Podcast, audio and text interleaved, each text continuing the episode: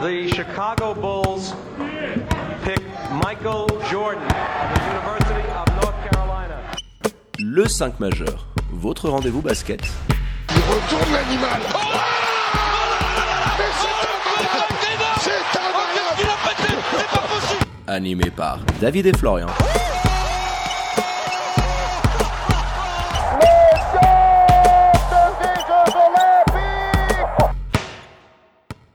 Bonjour, buongiorno, good morgue, bienvenue à toutes et à tous dans votre talk show basket préféré, le 5 majeur, l'émission qui dit tout ce que le monde du basket pense tout bas.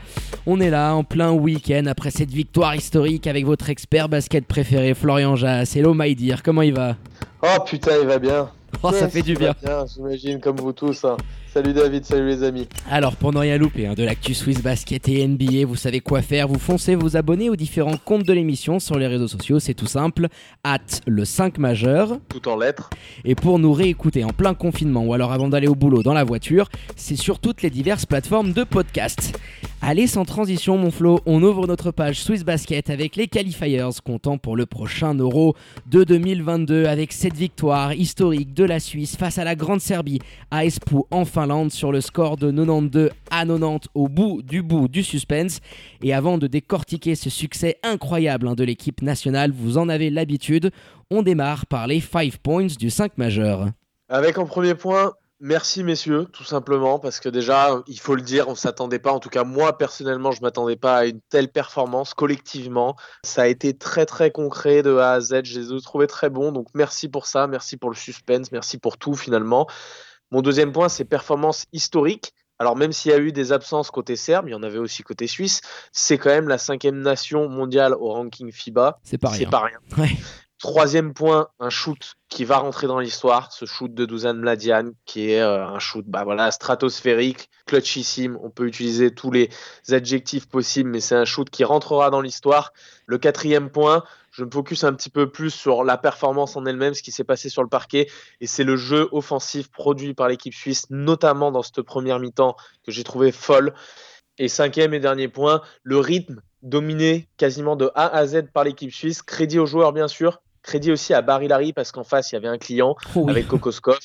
Euh, bah, qui a déjà coaché voilà, en NBA, qui a emmené les Slovènes pardon, au titre européen, qui a repris là, le Fener et qui fait un début de saison stratosphérique. Enfin, c'est un coach qui a une réputation qui devance complètement. Enfin, c'est un autre monde par rapport à un Larry. Et je l'ai trouvé hyper intéressant dans cette bataille tactique. Bah oui, on va débuter par ça, Florian. Et ce rythme, tu le disais, parce qu'on était un petit peu inquiet quand on voyait, euh, notamment après euh, cette première mi-temps assez dingue en termes d'adresse, on reviendra un petit peu plus tard là-dessus. Mais quand tu sentais que le match allait se durcir et que ce troisième carton qui a été euh, dominé par les fautes, alors j'ai cette stat qui est assez dingue. Les Serbes ont shooté 19 lancers francs, ils en ont mis 16.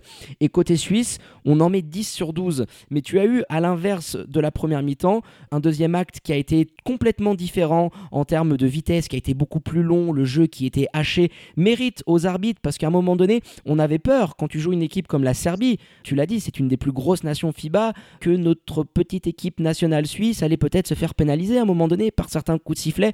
Bravo au trio arbitral bah, qui a sifflé ce qu'il fallait siffler. Et les Suisses sont allés chercher les points sur la ligne de lancer franc. On pense notamment à Baldassare et à Duba qui ont eu un impact très important dans le troisième quart-temps. Donc on a eu deux mi-temps complètement différentes en termes de rythme, mais dominées par les Suisses qui ont su vraiment apprendre, je dirais, des erreurs des deux précédentes rencontres, notamment face à la Finlande, où on aurait aimé voir les troupes de Barilari un peu plus gérer le chrono, les possessions en fin de match.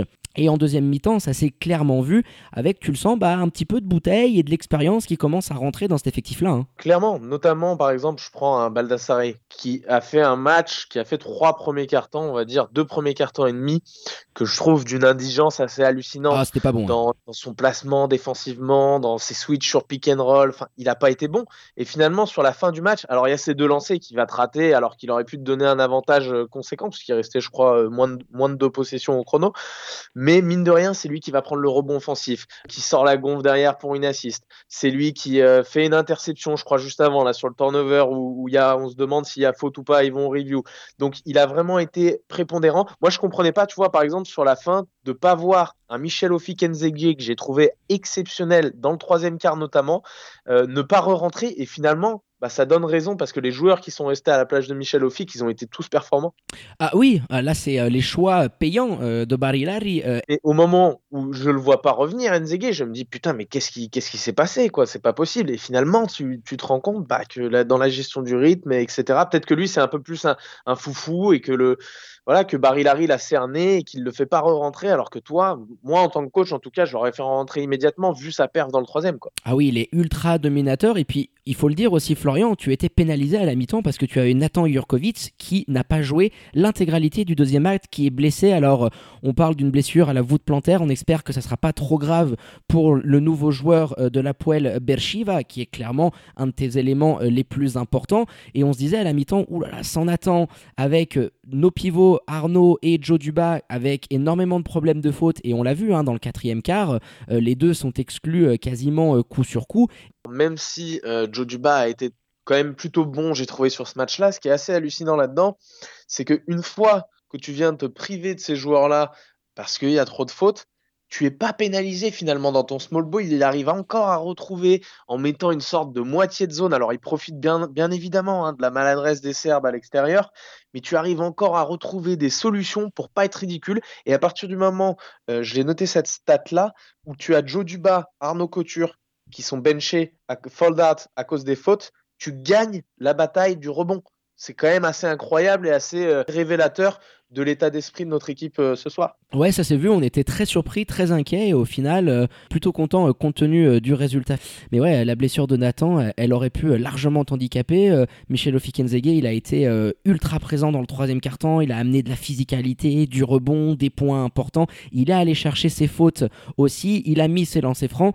Donc je pense qu'on est assez d'accord sur le fait que les Suisses ont appris de leurs erreurs et ce troisième quart qui clairement bah, peut-être que quelques mois en arrière, euh, tu aurais perdu pied. On peut se le dire, Florian, honnêtement, tu aurais sombré parce que la Serbie était revenue avec une haute intensité défensive, ils étaient beaucoup plus agressifs sur les lignes de passe. Tu l'as dit, euh, Kokoskov, euh, c'est un maître tacticien, il a dû pousser une gueulante à la mi-temps parce que le premier acte des Serbes était à la limite de l'indigence, mais provoqué également par les Suisses qui ont connu, Florian, une adresse absolument dingue en première mi-temps, on a cette stat, tu es à 70% à 3 points. Ça tombait absolument dans tous les sens. Les Serbes n'arrivaient pas à trouver des solutions face à cette adresse explosive et incroyable de l'équipe suisse.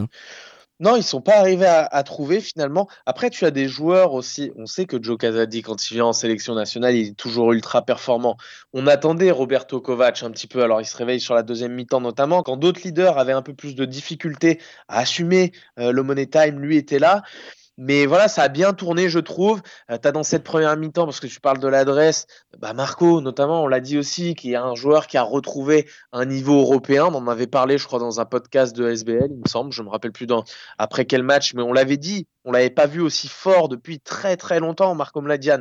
Et là, dans la première mi-temps, on voit encore les shoots qu'il est capable de prendre, la distance, c'est-à-dire 1m50, voire 2 mètres, j'ai pas envie d'exagérer, hein, mais voire 2 mètres par moment derrière l'arc ça te permet de stretcher et d'avoir des joueurs qui sont très bons en finition et en toucher comme Joe Casadi qui passe à l'intérieur.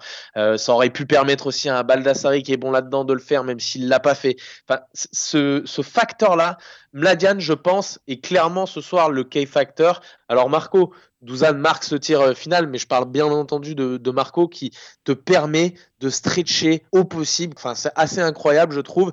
Et ça a posé énormément de problèmes aux Serbes. Et on l'a vu Kokoskov dans ses time-out. Alors moi, j'ai regardé le match euh, sur le pass de Eurobasket, donc j'ai pas regardé ça sur la RTS. Malheureusement, j'étais pas en Suisse, je pouvais pas le regarder sur la RTS mais ils en parlaient et ils mettaient les micros au moment des time-out. Il était fou et il y avait clairement un plan qui a été dressé face à Marco pour la deuxième mi-temps. Il y en a qui ont su prendre le relais un petit peu, mais ouais, je le, trouve vraiment K-factor. Ce mec-là euh, nous a vraiment ce soir permis, je pense, de, rester devant pendant de longues, longues minutes. Ah ouais, world class avec des shoots euh, très, très importants, euh, ultra clutch, et qui a été secondé en deuxième mi-temps, tu as bien fait de le préciser, par un Roberto Kovac qui a eu notamment 2-3 points qui font euh, très, très mal dans l'intensité.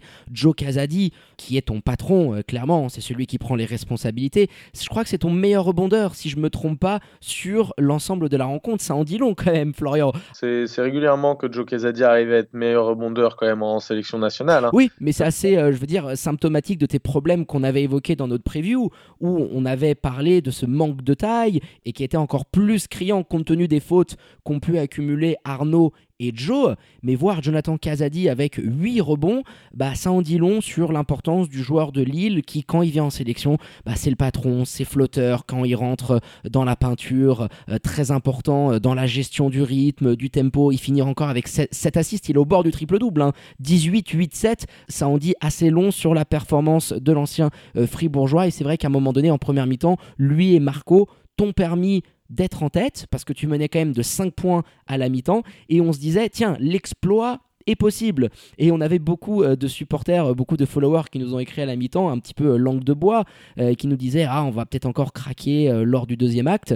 Et c'est là où il faut quand même tirer notre chapeau aux troupes de Barilari, d'avoir un petit peu fait taire tous les détracteurs et d'avoir remporté Florian une rencontre historique pour la Suisse avec ce shoot absolument dingue de Dusan Mladian qui va faire le tour des télévisions. Hein. vous allez le voir dans tous les JT, sur les réseaux sociaux. Eurobasket le titrait euh, sur euh, Instagram The biggest shot of Swiss basketball history. Je pense qu'ils ont raison et c'est un shoot qui pourra, on l'espère, marquer un futur radieux pour l'équipe nationale suisse. Il faut bien entendu, c'est le genre de choses qui peut effectivement démarrer, construire, bâtir. Tu parlais euh, de cette histoire, de ce groupe qui était en train de se construire ou qui s'était construit. Je pense que ça fait un moment déjà qu'il fait les mêmes choix, euh, Larry, qu'on voit un petit peu les mêmes têtes en sélection. Parfois, on aimerait voir un petit peu de nouveauté. Ce soir, ça lui donne raison parce que en plus de, tout ça, bah, tu as tes joueurs qui sont capables au métier, tu as Douzane qui met ce...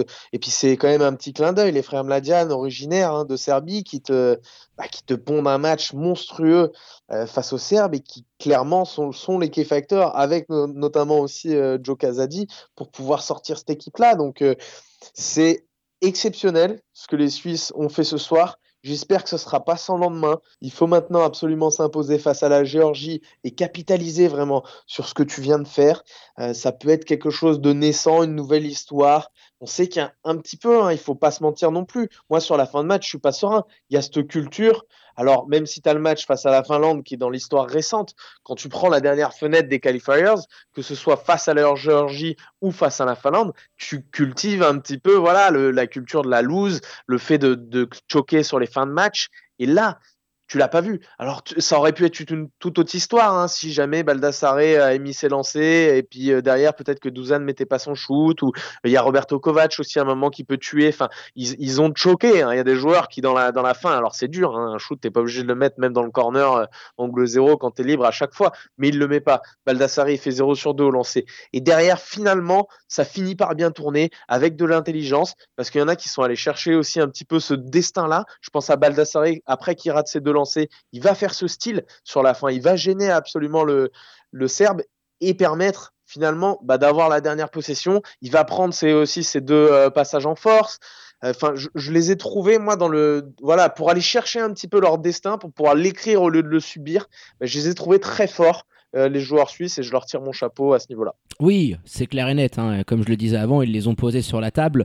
Euh, alors, il faut aussi un petit peu nuancer tout ça parce que en face, tu avais une sélection serbe qui était privée euh, de ses plus grands joueurs, qui jouent en Euroleague. On parle pas des NBAers parce que bon, nous aussi, on était privés de Clint Capella, mais c'est clair que tu avais, voilà, il y en a beaucoup qui le disaient, une équipe B voire une équipe C, mais c'est quand même la Serbie qui a un vivier tout autre. On en avait parlé dans notre preview où on émettait certains doutes par rapport à la force de la Serbie dans la raquette. Et c'est là où je trouve euh, que les troupes de Kokoskov ont peut-être pas été assez intelligentes et ont pas assez fait payer le manque de centimètres de l'équipe suisse dans la raquette. Ça s'est vu en deuxième mi-temps où ils sont allés chercher beaucoup plus de lancers francs, où euh, la quantité de points inscrits euh, in the paint a largement augmenté.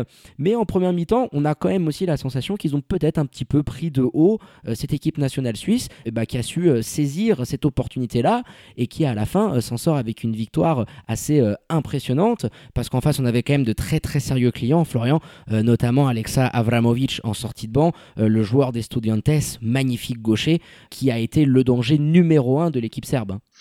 Oui, clairement, on a pas les mêmes joueurs, on n'a pas le même coach non plus, on est à des années-lumière de ce que individuellement peut proposer la Serbie, même avec toutes ses absences. C'est pour ça que elle a un crédit très très limité. Voilà, ce fait de nuancer. Oui, c'était pas avec les joueurs qu'ils avaient là le cinquième ranking euh, dans, le, dans les classements de la FIBA, quand tu vois ce qu'ils ont sur le terrain. Mais malgré tout, c'est des joueurs. Moi, tu m'as parlé de Avramovic, effectivement, qui a été magnifique. Tu as aussi Danilo Andjusic, euh, qui joue à Bourg-en-Bresse. Tu as des joueurs. Enfin, voilà, on n'est pas dans les mêmes sphères que ce qu'ils peuvent proposer individuellement. Et collectivement, je trouve que la réponse a été bah, à la hauteur de l'événement. Et la preuve en est. Tu finis par gagner ce match face à une équipe en face qui est monstrueuse. Et tu vas te donner, pourquoi pas, la chance de te qualifier. Alors qu'avant ce match-là, personne, en tout cas moi personnellement, je n'y croyais pas. Je n'y bah. croyais pas euh, en cette équipe-là. J'avais discuté avec beaucoup de joueurs, je l'avais dit sans, trop de tabou. J'y croyais finalement parce que avec mon cœur qui bat pour l'équipe suisse. Mais en tant que si je devais parier, voilà, ma maison ou quelque chose sur ce match-là, jamais j'aurais misé un copec sur les Suisses. Et ça en dit long sur la performance des troupes de Barilari, Florian, parce que même dans notre preview, on le disait, sur les deux rencontres que tu as sur cette bubble en Finlande à Espoo, dans cette magnifique salle, hein, mais on se disait que la rencontre la plus jouable que tu pouvais avoir, c'était face à la Géorgie, qui est déjà qualifiée et qui peut éventuellement prendre le match un petit peu à la légère et te laisser. De te dire que tu arrivais à prendre le premier face à la Serbie, qui est ton adversaire direct avec l'Infalande euh, pour les deux places qualificatives. Ça remodifie complètement les cartes, ça met une pression terrible sur la Finlande qui, à l'heure où on est en train d'enregistrer, Florian est en train d'affronter la Géorgie. Donc tu peux maintenant avoir ton destin entre tes mains parce que après avoir battu la Serbie, c'est sûr que le moral des troupes va être au maximum. Euh, Barilari va pouvoir préparer cette rencontre de la meilleure des manières qui soit. On espère que la blessure de Nathan euh, sera pas trop grave, mais lundi, tu peux, si tu arrives à réaliser un nouvel exploit, complètement relancer cette course à la qualification.